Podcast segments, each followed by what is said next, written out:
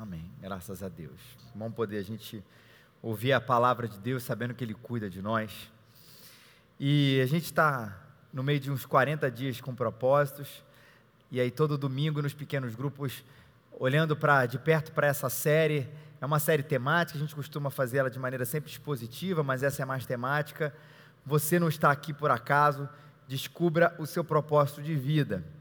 E hoje a gente vai falar que você foi chamado para se tornar semelhante a Jesus. A gente vai olhar isso olhando em primeiro lugar João, o Evangelho de João, capítulo 15, versículos 1 a 8. Se você precisa de uma Bíblia, é só você levantar da sua mão, tá?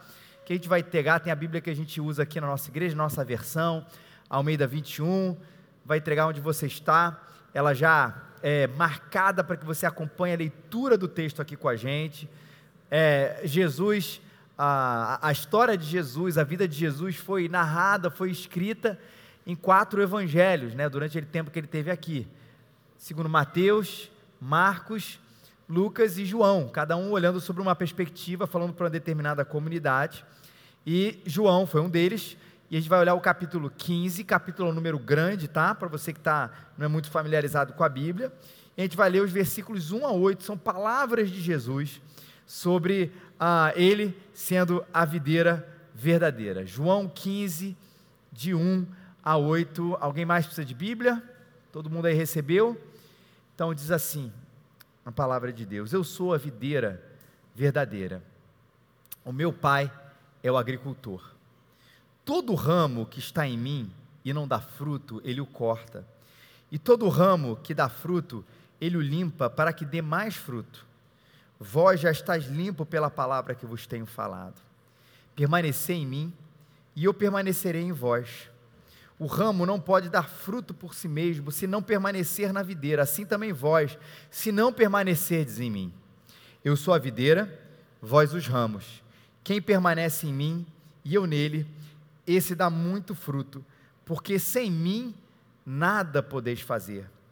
Quem não permanece em mim é jogado fora e seca, semelhança do ramo. Esses ramos são recolhidos, jogados no fogo e queimados. Se permanecerdes em mim e as minhas palavras permanecerem em vós, pedi o que quiserdes e vos será concedido.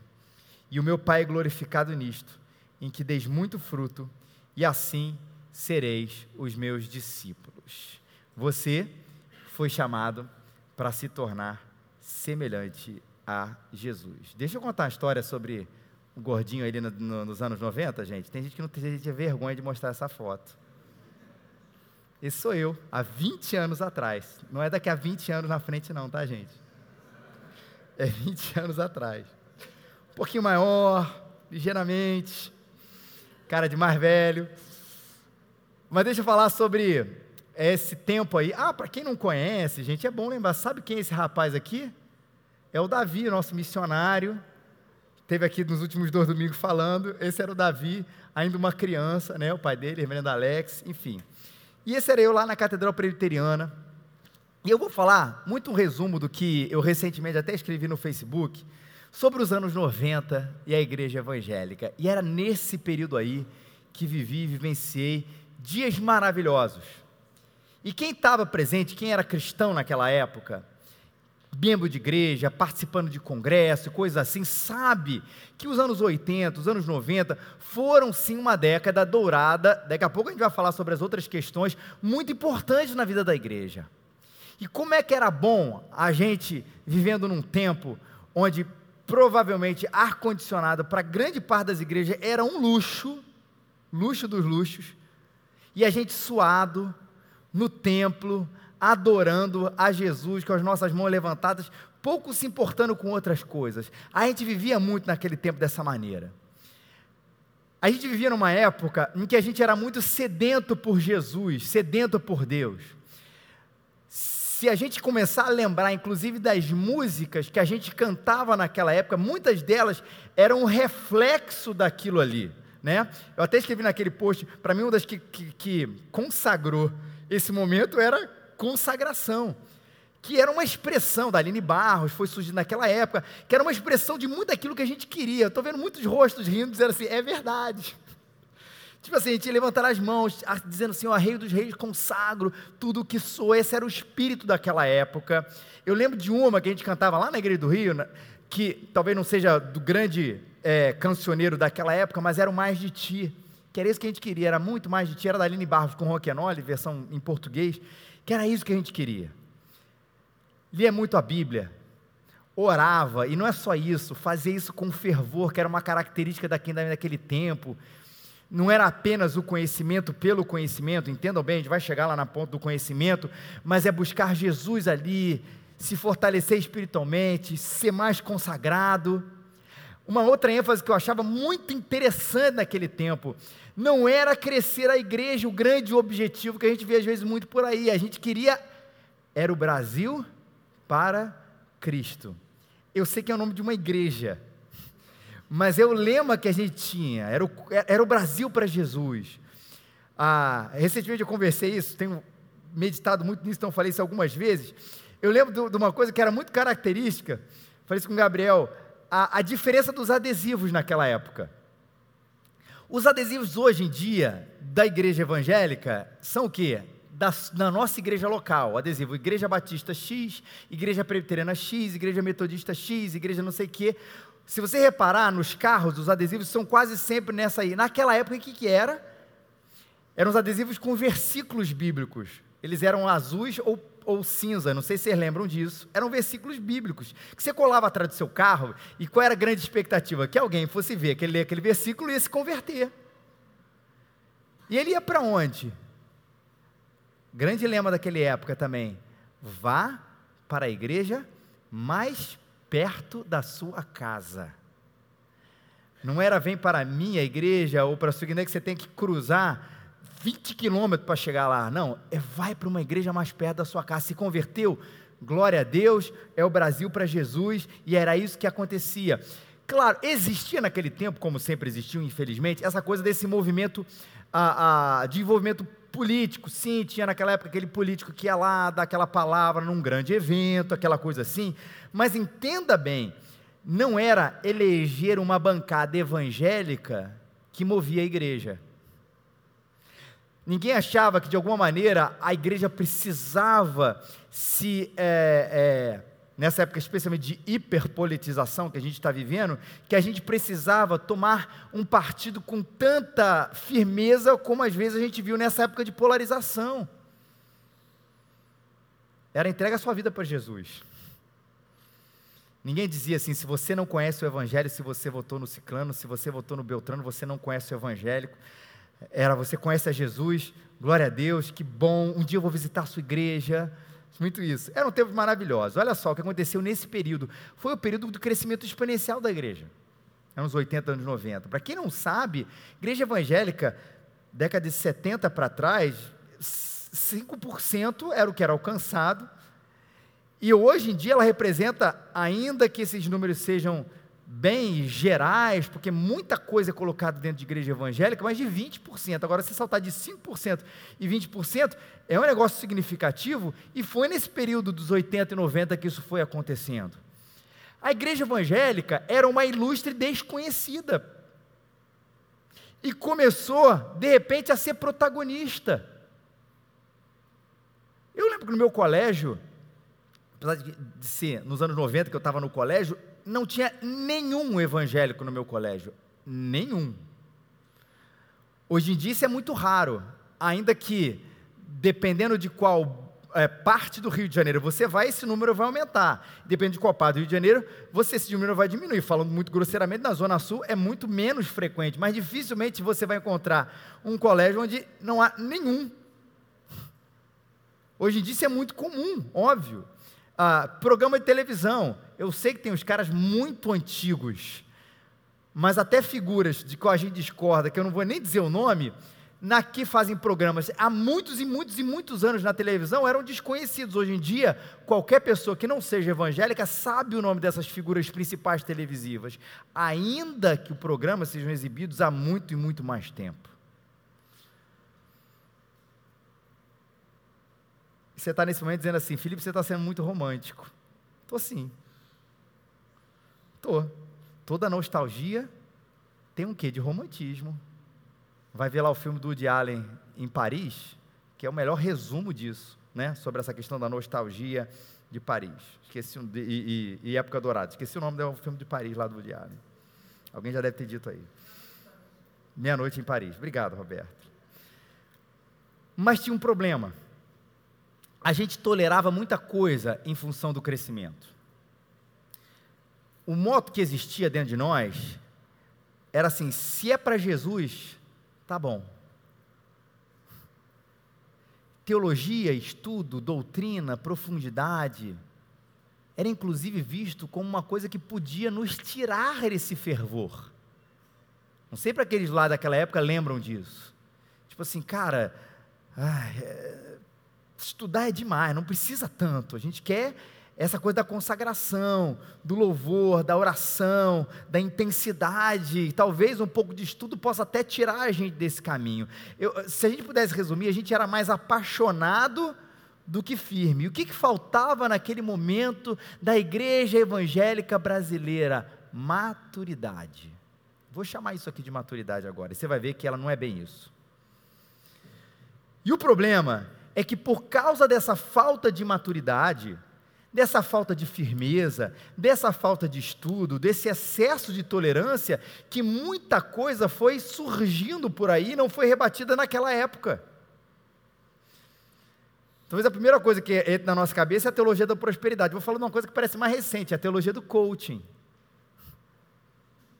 A história de que você é especial para Deus, de que você é um cara maravilhoso para Deus, que os versículos da Bíblia, eu, eu, eu pego aquilo que possa fortalecer minha autoestima, falo aquilo, faço as pessoas saírem bem aqui do nosso culto, e tudo bem, está tranquilo, sai bem, feliz, e Deus foi autor disso aí, mas só que a teologia do coach, ela não leva a gente para perto de Jesus, ela leva a gente para perto da gente mesmo. E naquela época, isso desde que tinha alguém, juntou umas 15, 20 pessoas, está fazendo um culto, sei lá, tem a palavra Jesus no meio, beleza, bem-vindo a bordo, vamos junto. E a gente foi tolerando isso. Prosperidade, aquelas, essas maluquices que a gente vê hoje em nome de Jesus essa mistura extremamente partidária com a política. E não é assim. A gente errou.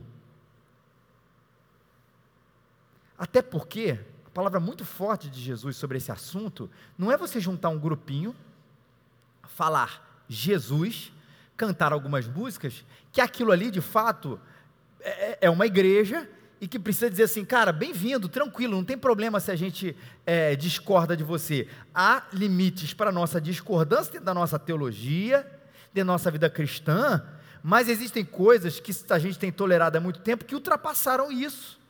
Você fala assim, isso é problema novo agora da igreja? Não, a palavra mais dura de Jesus a respeito desse assunto está inclusive no Sermão do Monte. Olha, nem todo aquele que me diz, Jesus está dizendo isso, Senhor, Senhor, entrará no reino dos céus. Mas aquele que faz a vontade do meu Pai que está nos céus. E aí a palavra de Jesus, né, a, a conversa de Jesus com seus interlocutores, ela é muito interessante, porque o argumento deles é muito forte, é um argumento sobrenatural. Muitos me dirão naquele dia: Senhor, Senhor, não profetizamos nós em teu nome?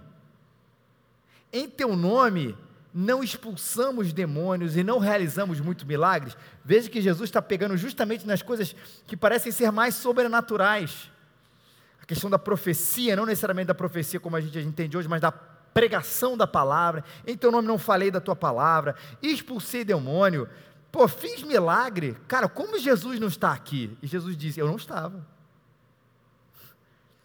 Então eu lhes direi claramente: nunca os conheci Afastem de mim vocês que praticam o mal. Isso não é chatice da igreja evangélica, que hoje entende que a maturidade, que a não tolerância a certos movimentos, ela é importante, ou dizer assim, cara, você está errado, não vá aqui, educar, colocar o caminho certo, isso não é uma coisa de, de uma igreja que acha que detém o saber, o próprio Senhor Jesus falou, porque não é que diz bota Senhor na placa da igreja, não é porque faz um culto, não é porque junta pessoas, não é porque tem o um nome de igreja, que é igreja. E não dá para tolerar um evangelho humanista, um evangelho centrado nos milagres. Eu creio em milagres, mas centrado nos milagres.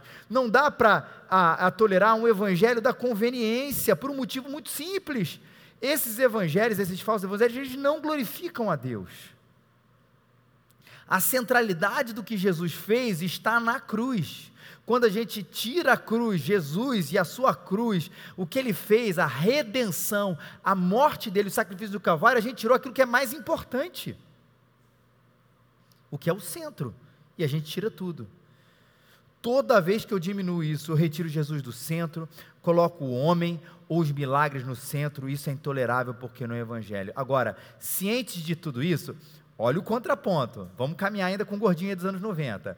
Olha o contraponto. O que é que a gente fez? O pêndulo. E a gente está hoje aterrizou em 2019. Esquece esse negócio de unidade. Muito reflexo disso é o, mais uma vez, é só um, o adesivo da igreja. Como eu não posso garantir nada a respeito das outras igrejas, é venha para a minha igreja. E a gente fortaleceu mais o gueto. Porque a gente percebeu muita coisa estranha por aí. Esquece essa história de unidade. Entenda bem, ninguém disse isso, mas a oração e o fervor ficaram em segundo plano. Ninguém vai falar isso. Ninguém vai botar uma bandeira dizendo assim: olha, a oração e o fervor está em segundo lugar. Mas, como aquela oração, aquele fervor, aquele momento que a gente poderia chamar até de avivamento, foi intenso, mas gerou muita tolerância, gerou muitas coisas ruins, a gente ficou com medo daquilo. Não vamos reviver aquele negócio. Foca na doutrina, porque assim a gente vai mostrar que somos gente madura. Só que o que foi entendido como doutrina é uma reação à nossa tolerância equivocada dos anos 80, dos anos 90. Sim, o estudo das escrituras, sim, o estudo da teologia, o resgate do valor da teologia, ele é maravilhoso, necessário, mas ele não é tudo. Não se escandalize com isso. O que você está querendo dizer com isso? Veja bem, como eu falei, a coisa do pêndulo e da reação. E eu vou chegar no ponto, é, mas a doutrina e a teologia não tem que levar a gente a orar mais? Eu vou chegar nessa questão, claro que tem. Mas é como se a gente tivesse o seguinte: olha, a gente tem um problema, descobriu que tem um problema de coluna incomodando a gente bastante.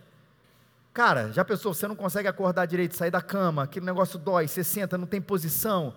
O que, que você tem que resolver de maneira urgente? O problema da sua coluna. Mas você pode esquecer o estômago? Você pode esquecer o coração? Você pode esquecer as suas taxas, o seu colesterol, seja lá o que for, porque sim, você tem um problema urgente. Eu acho que essa questão do pêndulo vai muito por aí. A gente viu um problema na nossa coluna está resolvendo ele, mas esqueceu que tem outras partes do nosso corpo que precisam de atenção. Em outras palavras, a saúde precisa ser integral, completa. A igreja também. E a maturidade também. Não é abandonar as coisas boas, porque por causa das coisas boas a gente cometeu alguns equívocos, porque esse excesso aqui também vai fazer a gente cometer outros equívocos. Se a solução é só estudar de maneira grosseira e não orar, é um problema. Se o fervor ele é complicado, intensidade para Jesus ele é complicado, porque na verdade é, é, ele pode me fazer ser meio louco para Jesus, não é porque isso, esse é o problema aqui que eu vou abandonar tudo, não. A, a objetividade da palavra de Deus vai fazer frear aquilo que era ruim, mas eu não vou abandonar aquele negócio.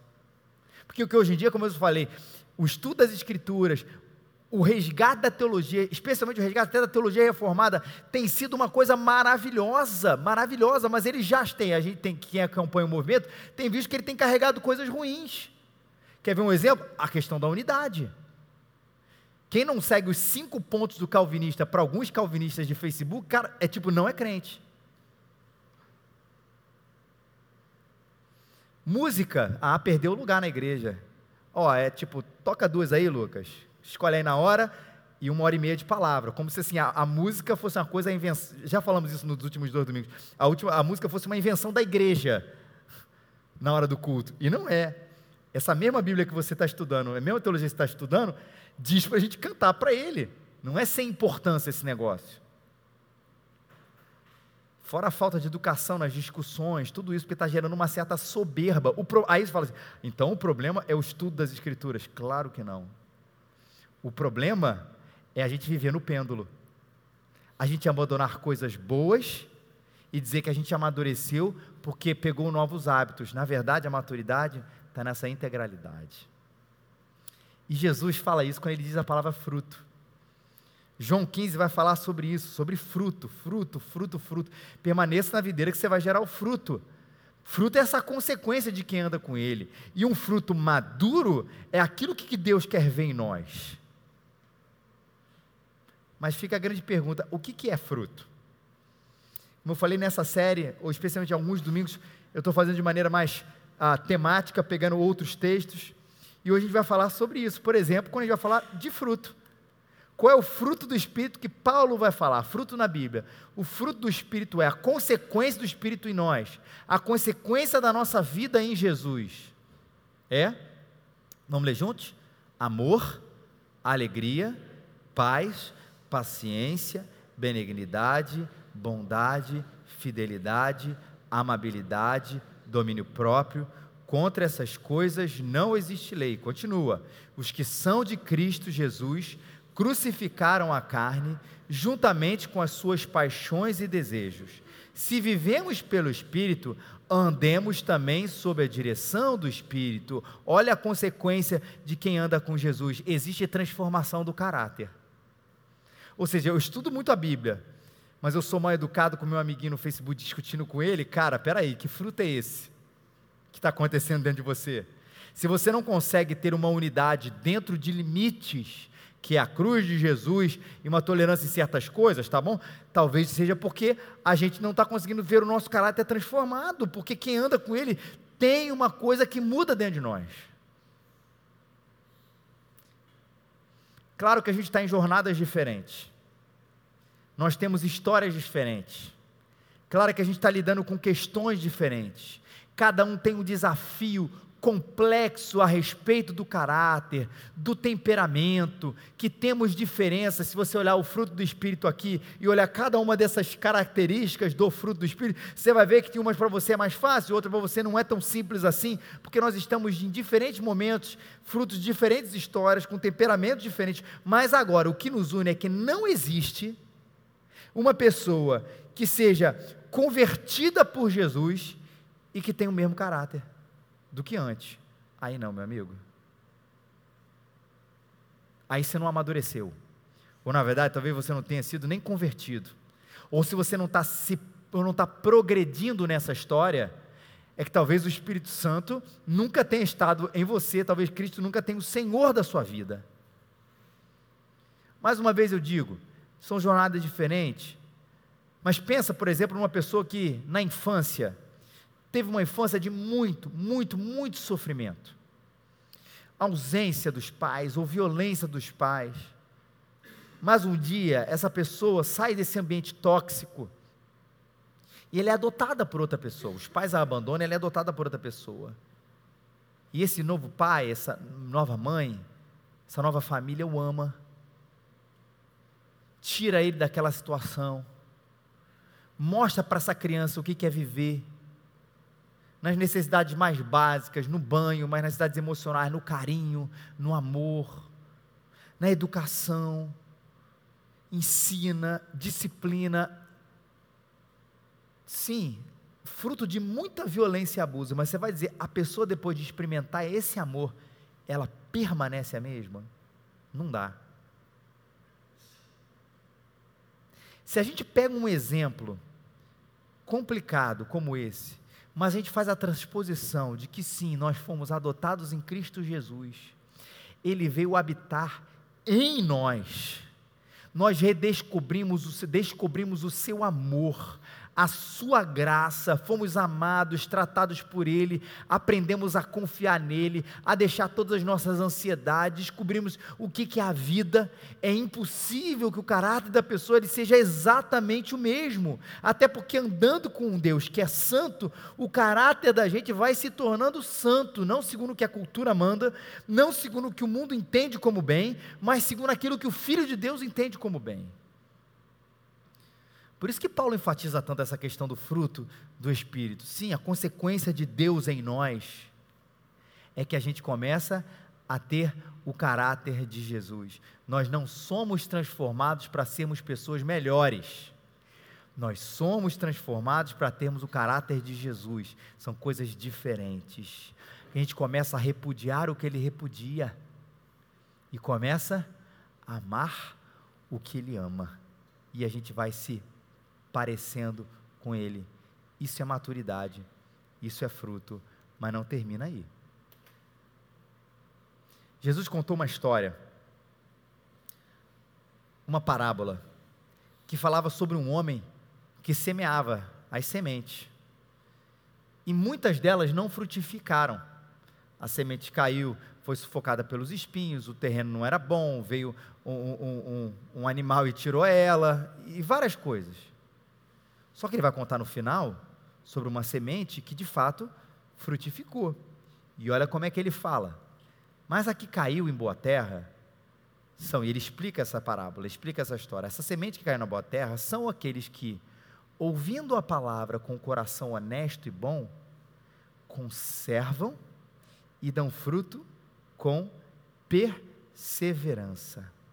Os solos nessa parábola, inclusive a parábola do, da, do semeador, podia ser tra melhor traduzida, melhor é, intitulada como a parábola dos solos, vai falar sobre isso, os corações que recebem a palavra, que alguns frutificam e outros não. O que é elogiado por Jesus é o solo de alguém que ouve a palavra e conserva a palavra de Jesus. Mas olha que aspecto interessante. Como é que eu posso discernir o que é palavra de Jesus e o que é o desejo do meu coração ou o que é religiosidade meramente humana? Porque a gente vive nessa confusão. Até que ponto isso é um desejo meu e eu estou ouvindo não Deus, eu estou ouvindo o meu coração me dizendo o que eu devo fazer e eu coloco na conta de Deus para justificar a minha ação? Até que ponto é uma religiosidade humana? Quer dizer, o meu grupo acredita nisso, então eu tenho que acreditar? Ou é palavra de Jesus? A resposta é simples. Por isso que eu falei que essa nova onda de maturidade, ela é boa. Porque assim, o estudo, o estudo da palavra de Deus, que nos tira desse subjetivismo perigoso da época do fervor somente. Do Deus me falou. Nunca vou esquecer um livro que eu que eu é que eu li nessa época, nessa década aí, e que ele falava que eu, um exemplo que nunca sai do meu coração foi o seguinte: é, uma vez um pastor estava pregando e ele falou alguma coisa tipo assim, vai meu filho, vai, faz. Era uma coisa que tinha a ver com segue em frente, vai, mas tinha um contexto, tá? Tinha um contexto. A pessoa pegou, essa vai, e ela falou assim: Pastor, hoje eu tomei a decisão. Deus falou comigo: O que, foi, minha irmã? Eu vou me separar do meu marido. Por que, de onde veio essa coisa? Ah, o senhor falou: Vai, vai, vai em frente, segue em frente. Eu entendi que aquilo era a resposta de Deus que eu estava pedindo, que eu sou uma mulher fervorosa, que eu sou uma mulher de oração, estava pedindo, e Deus disse: Vai, eu vou me separar do meu marido. Está aí a resposta. Era esse problema do subjetivismo, de quem olha um texto, né? A gente sempre brinca naquela coisa da prática de abrir a Bíblia assim, mas não é só isso. Você pega um versículo, você pode fazer uma, uma, uma, uma doutrina, uma teologia, uma loucura de vida a partir de, da sua interpretação subjetiva, perdão, o pleonasmo, a respeito daquele verso. E não entender o que a Bíblia fala sobre o assunto. De Gênesis a Apocalipse. E esse estudo nos amadurece porque eu começo a entender para qual direção eu devo dirigir a minha vida. Não acima de, de um realejo dominical, né? Não é só a gente ter a coisa do, do, do abrir a Bíblia ou pegar a caixinha de promessas, mas a gente faz isso no domingo, vou ver o que Deus vai falar com o domingo. Deus só fala domingo, 11 horas da manhã. Deus fala todo dia, toda hora. A gente tem a palavra maravilhosa das nossas mãos que fazem que a gente, aquele estudo, entenda, me mostre a vontade de Deus. E quando eu sou tocado por Ele, sim, eu amadureço porque eu vou querer saber o que Ele quer de mim. E o amor à Sua palavra, e o amor a ouvir a Sua palavra e conservar a Sua palavra, me faz uma pessoa mais madura, sim. E quando a gente vê, por exemplo, muita gente pega o exemplo dos fariseus, como gente que sabia muito, para fazer o contraponto. Você viu, os fariseus conheciam muito a Torá, a Bíblia, naquela época, a concepção da Bíblia naquela época, que era só a primeira parte. Então, o que eu vou fazer? E eles eram daquele jeito, super legalistas. Eu vou não conhecer a Bíblia, olha que loucura, porque aí eu não vou ser legalista como os fariseus. Mas Jesus nunca condenou o fato deles conhecerem as Escrituras Sagradas. Esse não foi o problema. Ah, os fariseus conhecem a Bíblia. O problema está em não conhecer, em não, o problema está em conhecer a Bíblia. Então não conheçam a Bíblia, não leiam a Torá, que vocês vão ser mais crentes. O problema nunca foi esse. O problema é que eles pegavam, o fariseu era, uma, era, uma, era um grupo religioso na época de Jesus, eles pegavam aquilo para fazer um nó teológico para não fazer a vontade de Deus. Que, como é que eu vou achar aqui na Bíblia, na Torá, aqui na Bíblia, vou falar da Bíblia, um jeito de não fazer a vontade de Deus. Então pego esse texto, esse texto, adiciono essa tradição, paraná, paraná, paraná, e me livro. Jesus condena esse negócio. Outra condenação é eles pegarem esse conhecimento para se mostrar mais espiritual do que os outros é eles acrescentarem regras excessivas em cima da revelação de Deus. Mas o problema, e aí ele fala assim: vocês estão errados, mas o problema nunca foi conhecer a Bíblia. Conhecer a palavra é para a transformação da gente. Conhecer a palavra transforma os nossos amores e a nossa mente. Como eu falei, a gente começa a amar o que Deus ama. A prioridade vai mudando porque eu começo a ficar apaixonado por outras coisas que antes eu não estava.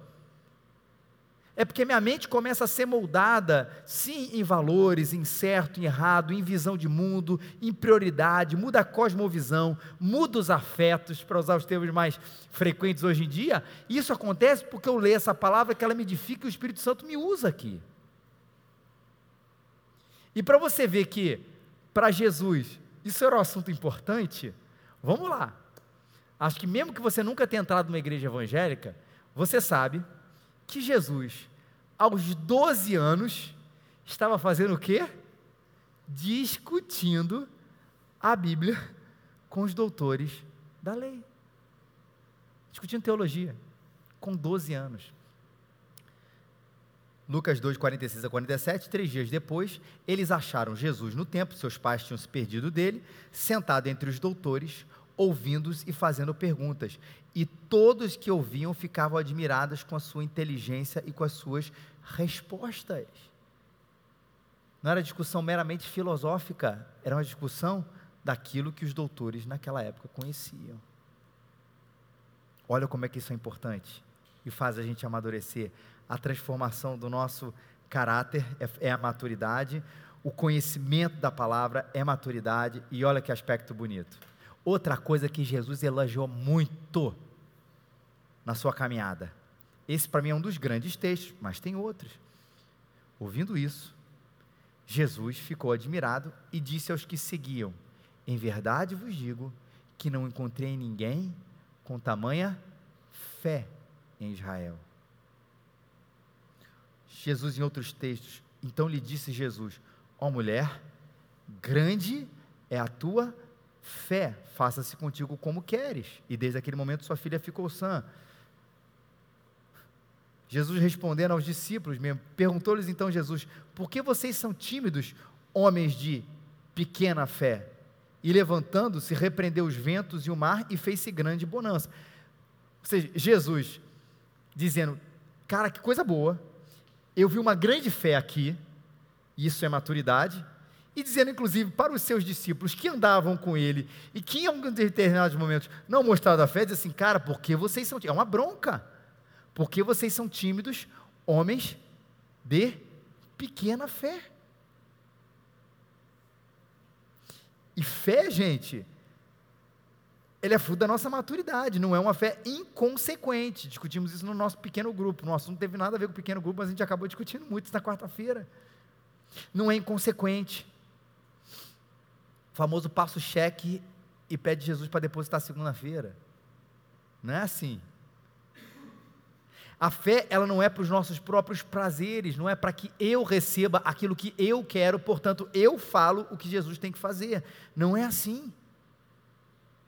Mas a fé é uma expressão genuína de que eu tenho uma confiança, em primeiro lugar, no controle de Deus sobre todas as situações. O teu trabalho é descansar em mim. A gente cantou essa música aqui. Por que, que eu descanso em Jesus?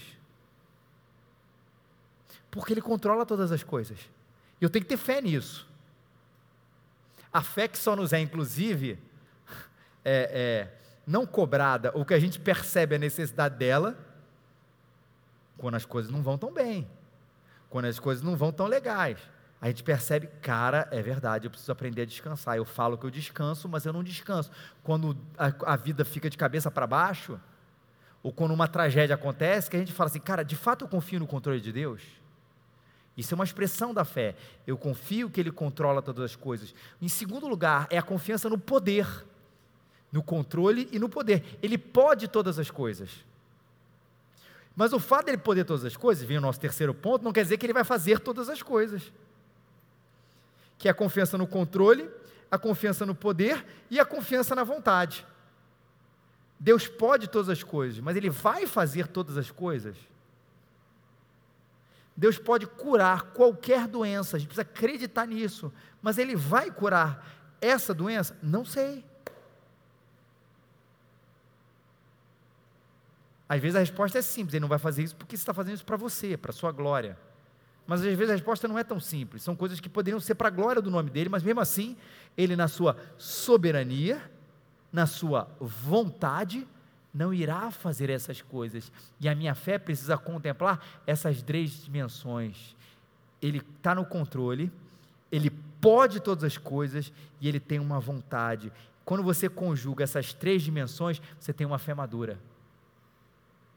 Tem gente que tem mais dificuldade de um desses pontos. Mas olha, grosseiramente falando, grosseiramente falando, as igrejas pentecostais não tem problema no poder, tem problema na vontade grosseiramente falando, as igrejas mais tradicionais não tem problema com a vontade, tem problema no poder. Lá dentro, apesar de no discurso, no discurso, todo mundo sabe dessas três dimensões com absoluta clareza, mas dentro de nós, a gente tem uma facilidade mais para uma coisa ou para outra. Maturidade que é as três coisas. Lembro também, nessa época, anos 90, uma ilustração muito conhecida e que peguei para mim e acho ela legal de ser relembrada hoje. Quando eu chegar no céu, a respeito de fé, eu prefiro que Deus diga assim para mim: Ah, Felipe, que bom que você chegou. Pena que você creu demais. Exagerou na fé, hein, meu amigo. Do que chegar no céu e ouvir a coisa de outra maneira. Felipe, que bom que você chegou. Tadinho, pena que você creu de menos exercício da fé. Como é que ela anda nesse Deus que controla, que pode e que sabe como melhor responder a sua vida. Estou terminando, gente. Último ponto. Eu vou ler o texto todo e está lá Lucas 6,46. Lucas 6,43 começa o seguinte: Pois não existe árvore boa que dê fruto mal, nem árvore má que dê fruto bom. Toda árvore é conhecida pelo fruto, porque não se colhem figos dos espinheiros, nem uvas dos espinhos. O homem bom tira o bem do bom tesouro do seu coração. O homem mau tira o mal do seu mau tesouro, pois a boca fala do que o coração tem em grande quantidade. E aí vai. E por que me chamais Senhor, Senhor, se não fazeis o que vos mando? Uma fé que conhece a palavra, uma fé, quer dizer, uma maturidade que conhece a palavra, uma maturidade que transforma o caráter, uma maturidade que mostra fé e uma maturidade que mostra mobilização. Eu faço o que ele me manda. O homem que amadurece quer fazer mais para Jesus. Veja bem como isso é claro nos evangelhos. Jesus dizendo: Vai, vende tudo que você tem. Vai e prega o evangelho a toda criatura. Filho do homem dizendo: Eu não vim aqui para servir, para ser servido, mas o filho do homem veio aqui para servir o lava-pés como uma expressão de que você precisa fazer a mesma coisa, servir, a mobilizar, perdoar e tantas outras ações que marcam quem conhece a Jesus. Aliás, o grande mandamento é uma ação, é um verbo: amar a Deus sobre todas as coisas e amar o próximo como a si mesmo. E amar, gente, é ação. A nossa concepção de amar como extremamente sentimental é fruto da nossa cultura. Amar para Cristo, para a palavra de Deus, é uma ação em direção ao próximo.